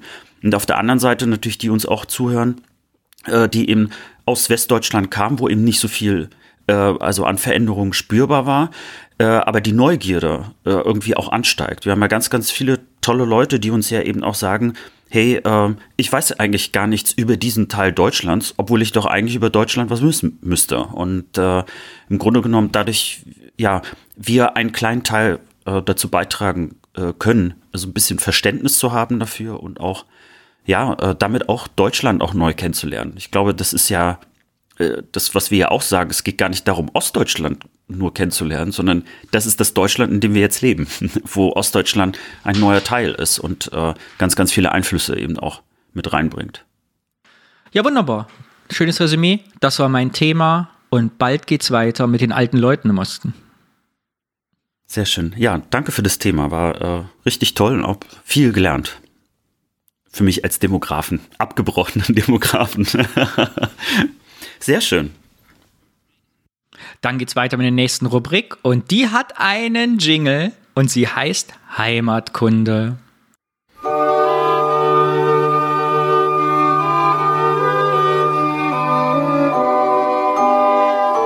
Und in dieser Rubrik hat uns Alex heute etwas mitgebracht. Entweder eine ostdeutsche Kleinstadt anhand eines Bieres erklärt oder ein altes Familienfoto von sich. Und ich bin sehr gespannt, weil ich weiß es nicht. Was hast du dabei? Ich habe ein Bild mitgebracht. Juhu. Ich wollte das schon immer mal zeigen und ähm, das passt äh, ehrlich gesagt auch ganz gut in diese Folge hinein, äh, ganz zufällig, aber ja, äh, das müsste jetzt auch bei dir Ich habe es schon gesehen, es, ist, es sieht sehr sozialistisch aus. Und ihr könnt es alle sehen, entweder in den Show Notes gucken, da ist es verlinkt. Oder wenn ihr einen Podcatcher benutzt, der einigermaßen qualitativ ist, also nicht Spotify, seht ihr es als Kapitelmarkenbild. Wenn ihr also das Vorschaubild der Folge jetzt seht, müsst ihr zu dem Bild wechseln. Und wenn das alles bei euch nicht geht, www.8082.eu slash Foto 5.jpg. Ja. Also, ich sehe dich. Und mhm. es ist wieder, also, als, als ich als allererstes sehe, ist, wir waren echt andere Menschen damals. Niemand lacht bei uns auf Fotos. Niemand freut sich, dass er fotografiert wird. Im Gegensatz zu meinen Nichten und Neffen heute, wo es ein großes Gelächter und Hallo ist, wenn das iPhone gezückt wird. Wir gucken sehr traurig. Es sieht aus wie äh, tiefster Sozialismus. Es ist aber offensichtlich nach der Wende aufgenommen. Das sehe ich daran, dass es Buswerbung gibt mit Charlottenburger Pilsner. Ich würde sagen, es ist in Berlin oder in der Nähe. Es ist ein VW Golf zu sehen. Und du stehst vorne mit einer Pudelmütze auf großen Einkaufstaschen in der Hand, bedruckten Plastiktüten und Gummistiefeln. Sensationelles Foto. Ja, also ich, ich mag es auch, weil da ist irgendwie alles dabei. Äh, aber gleichzeitig äh, die auch Geschichte. tragisch. Hm. Es sieht sehr aus, als würdest du gezwungen werden, dir neue Klamotten zu kaufen und hast keine Barbie gekriegt. Ich äh, muss auch schmunzeln, weil äh, du gesagt hast, tiefste Sozialismus, also es ist Westberlin. Ja, aber ähm, es sieht so, äh, die Farben des alten Fotos sehen halt so alt. So, und ich bin, äh, das ist das erste Mal, dass ich in West-Berlin war.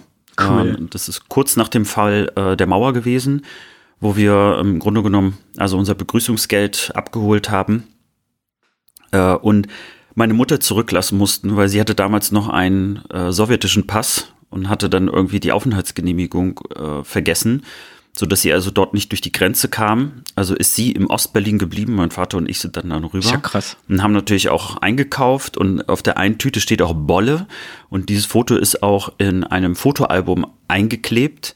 Und da steht dann auch, freut sich wie Bolle. War dann der Untertitel, den mein Vater gewählt hatte. Ja, ich habe keine Ahnung, was in diesen Tüten drin ist. Ich kann mich nicht mal erinnern, dass ich dort fotografiert worden bin. Also ich kenne nur dieses Bild äh, man sieht, dass mir keine Freude ins Gesicht geschrieben ist, aber ich glaube, das ist einfach mein Modelface. Restface. zumindest zumindest äh, der, der Versuch. Ja, aber äh, es ist, äh, glaube ich, ein, ein, Bild, das ganz oft äh, gemacht worden ist. Ich kann mir gut vorstellen, dass äh, dann auch die Leute, die hier zuhören und damals sich vielleicht auch erinnern, wie sie das erste Mal irgendwie in West-Berlin waren oder im Westen dass die vielleicht ganz ähnliche Fotos dann gemacht haben, um irgendwie diesen Tag oder diese Möglichkeit irgendwie festzuhalten. Ich habe keinerlei ja. Erinnerung, ob es von mir so ein Foto gibt, aber ich habe eine Kindheitserinnerung, die ist in Duderstadt oder Göttingen. Deshalb, als, als ich das Foto gerade sah, musste ich genau dran denken. Ich, aber ich weiß ehrlich gesagt nicht, ob es da ein Bild von gibt dass unfassbar viele Menschen sehr viele Plastiktüten zur Begrüßungsgeldzeit mit sich rumgetragen haben. Also dieses Bild für mich, wir gehen in den Westen einkaufen, Begrüßungsgeld nach der Wende, umtauschen ist, alle haben ganz viele Plastiktüten in Hand, links und rechts. Teilweise so, dass meine Mutter sagt, guck mal, wie viele Tüten die hatten, was die alles gekauft hatten. Ich jetzt kein boah, haben die viele Sachen. Ah, also wie so ein Mensch voller Plastiktüten. Und äh, die Plastiktüten haben ja auch wirklich eine Bedeutung gehabt. Damals war es ja wirklich so, die hat man ja dann noch mal irgendwie so ein bisschen glatt gestrichen und gerne wiederverwendet. Und das äh, gerade also Plastiktüten in der Ukraine erinnere ich mich dran, dass äh, die sind teilweise verkauft worden. Also es sind Plastiktüten irgendwie mhm. aus unterschiedlichsten Ländern äh, gewesen. Natürlich gerne immer mal so edle Marken, Parfüm etc. Und diese sind dann quasi gebügelt äh, verkauft worden. Und äh, viele Leute sind dann also auch in, in Kharkiv, äh, das ist so meine Erinnerung auch aus den 90ern, dann eben mit diesen äh, unterschiedlichen Plastiktüten rumgelaufen von Geschäften, die es dort eigentlich gar nicht gab. Also das ist so, so auch so die Erinnerung, ist auch ähm, da, da gibt es sozusagen diese Zweitverwertung, kenne ich auch noch aus einer anderen Richtung. Ich äh, war ja ein großer T-Shirt-Fan, habe auch mal ein Buch über den Kreislauf des T-Shirts gelesen. Also wie lange es braucht, bis überhaupt mal ein T-Shirt hergestellt wird, äh, die Geschichte dahinter. Und eben auch, dass wenn dann die T-Shirts weggeschmissen werden, dass sie dann wiederum alle sortiert werden und meistens also in äh, ärmere Länder, äh, zum Beispiel auf dem afrikanischen Kontinent hingeschickt werden. Und dort tragen dann eben auch ganz viele Leute auf einmal so T-Shirts, äh, zum Beispiel auch von so Fußball, Fußballmannschaften und so weiter, die eigentlich gar nicht auf diesem Kontinent spielen, äh, die, äh, wo man manchmal das so in Dokus und Reportagen auch sieht und immer auch da ein bisschen so verwirrt ist, weil man denkt, hey, das passt irgendwie da nicht so richtig rein. Nun ja, das so zu Plastiktüten und T-Shirts. Hast du denn rausgefunden, wo das Foto aufgenommen ist? Kennst du diesen Ort? Kannst du den, ich, also unsere Hörerinnen und Hörer aus Ich- Berlin müssten eigentlich direkt dieses Gebäude da hinten erkennen. Ja, ich frage mich auch, also dieses Gebäude müsste man wahrscheinlich erkennen können. Das sieht irgendwie so, so bunkerartig aus, ne? Also ob es irgendwie so, sogar ein Gefängnis wäre, aber so ein altes Gefängnis. Vielleicht aber auch, ich hatte auch so kurz überlegt am, am Potsdamer Platz. In Köln könnte das auch die Äh, Oper sein. Ja, aber am Po- Potsdamer Platz gibt's ja auch irgendwie so, so ein äh, Konzerthaus. Das könnte es vielleicht auch sein. Ähm, in- in- und man könnte vielleicht noch anhand der Busnummer rausfinden. Stimmt. ich habe ja Verwandte bei der BVG. Ich frage ich die mal.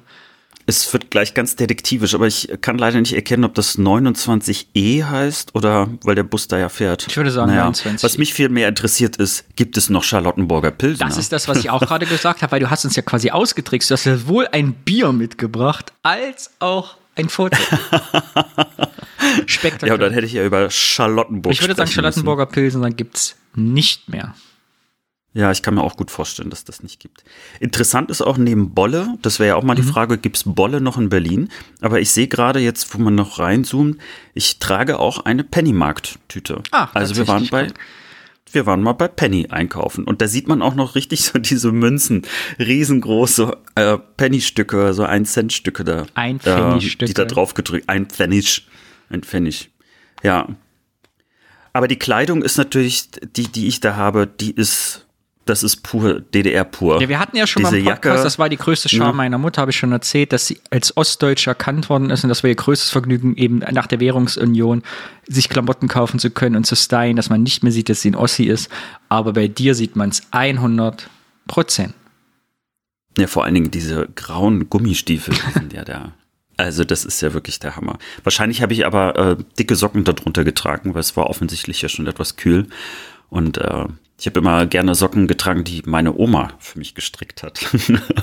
und da ist, da ist dann natürlich so ein äh, Gummistiefel hervorragend, weil du ein bisschen mehr Platz hast und dann. Und woran kann man auch sehen, dass es 89,90 ist? An dem Mini-Pli der Frau oder des Mannes, man weiß es nicht im Hintergrund.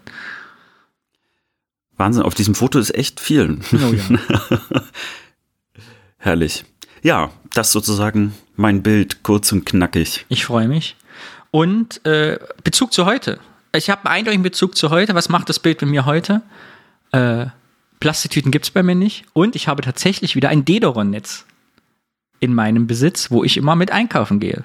Was auch heute noch im Westen in Köln großes Hallo hervorruft. Man denkt ja irgendwie, wir wären zusammengewachsen 30 Jahre und jeder hat mal alles gesehen. Aber wenn ich heute mein Dedoron-Netz auspacke und die Leute begeistert sind, wie sich das aufbläht und was man am Ende alles da reinkriegt, aus einem ganz kleinen Netzchen mit so einem riesigen, wo ein ganzer Einkaufswagen reinpasst, sind die Leute auch hier immer noch beeindruckt. Äh, das ist auch, äh, was mir sofort aufgefallen ist, als ich das Foto äh, rausgekramt habe. Diese, diese schiere Menge an Plastik, die empfinde ich jetzt wirklich schon als befremdlich. Nicht, dass jetzt gar kein Plastik mehr benutzt wird, aber auch das ist mir sofort aufgefallen. Gar nicht irgendwie, dass ich eine total hässliche Jacke anhabe oder die Gummistiefel sind mir bis eben noch nicht mal aufgefallen. Einfach nur diese schiere Menge an Plastik, die ich so überhaupt nicht mehr akzeptieren würde. Aber ich bin ein Jutebeutel-Mensch schon seit Anfang der 90er gewesen. Und das hat sich daraus ergeben, dass mein Vater und ich unheimlich gerne zur Umweltmesse gegangen sind, die in Rostock stattgefunden hat. Und es gab natürlich gerade in den 90ern super viel Kostenloses. Und ich gehörte zu diesen Menschen, die im Prinzip einen Sport daraus gemacht hatten, so viel kostenloses Material von so einer Messe zu holen, wie es nur Jetzt ging. würden alle wieder sagen, typisch meistens- Ossis. ja, also das äh, habe ich, hab ich mir auch immer so gedacht. Äh, deswegen, also wir mussten nie Kugelschreiber kaufen. Wir hatten die besten Kugelschreiber immer von der Messe, aber eben auch ganz, ganz viele Jutebeutel, die zum Teil heute noch existieren. Und äh, äh, das, deswegen ist so, also Jutebeutel, als es dann hier so aufkam, so als Öko, ne, äh, war das für mich ganz neu. Ich hatte damals Jutebeutel mit irgendwie Werbung von irgendwelchen Umwelttechnikfirmen, die kein Mensch kennt. ja.